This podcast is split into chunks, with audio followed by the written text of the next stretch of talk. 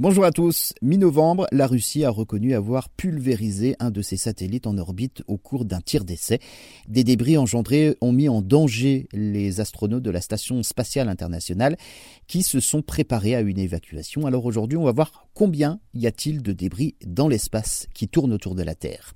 Depuis le premier envoi d'un satellite, le russe Sputnik 1 en octobre 57, l'humanité a lancé au total 5000 satellites autour de la Terre, la moitié rien que ces deux dernières années, et ils pourraient donc euh, être beaucoup beaucoup plus euh, nombreux, 70 000 en orbite autour de la Terre d'ici 10 ans, et ce qui n'est pas neutre en termes de pollution spatiale, bien évidemment, ces satellites se transforment en déchets notamment lorsqu'ils ne servent plus. Dans ce cas, ils sont explosés, comme on dit.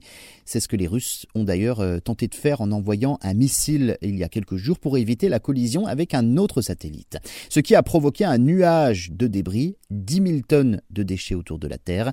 D'après l'Agence spatiale européenne, on dénombre plus de 5400 déchets de plus d'un mètre qui flottent donc en orbite autour de la Terre, auxquels s'ajoutent 34 000 débris de plus de 10 cm, 900 000 de plus d'un centimètre et 130 millions de plus d'un millimètre. Or, à 7 ou 8 km par seconde, même à cette taille, eh bien, un débris euh, peut engendrer d'importants dégâts en cas de collision avec un autre satellite ou encore avec l'ISS.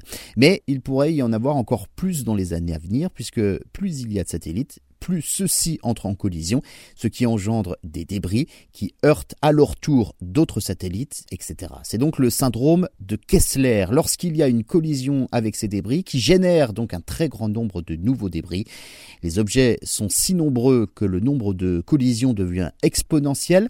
Certains se désintégreront donc en entrant dans l'atmosphère dans les mois qui viennent, tandis que d'autres pourraient rester en orbite pendant des années autour de la Terre.